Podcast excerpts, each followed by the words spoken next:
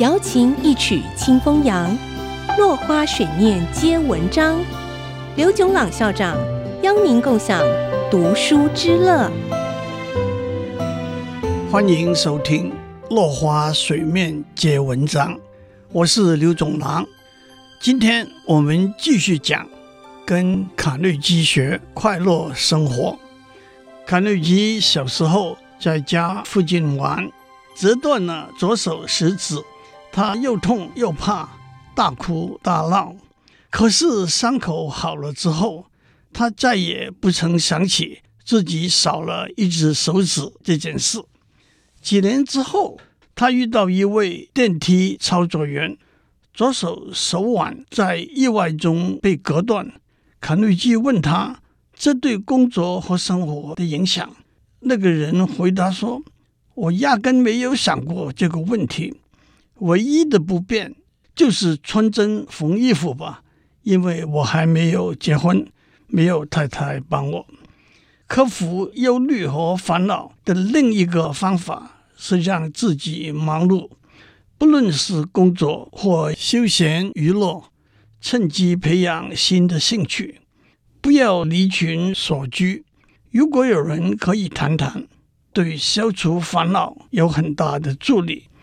如果您无法摆脱忧虑和烦恼，就得设一个停损点，过个周末，不再让他们扰您。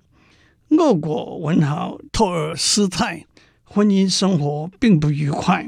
他三十四岁结婚，太太小他十六岁，生性嫉妒，时常吵架，甚至变装跟踪他。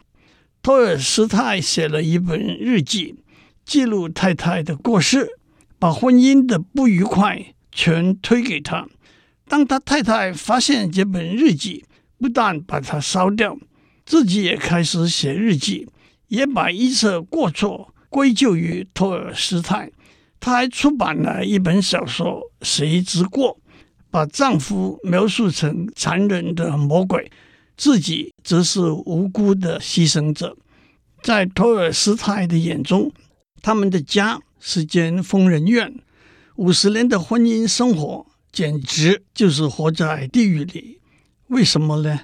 因为他们不知道是停损点。无论如何，恶斗都要适可而止。近代医学的研究发现，忧虑的确对身体各个部分都有严重的影响。传说中，伍子胥一夜白头就是例子。伍子胥是春秋楚国人，楚平王有一个儿子太子建，伍子胥的父亲伍奢是太子建的太傅。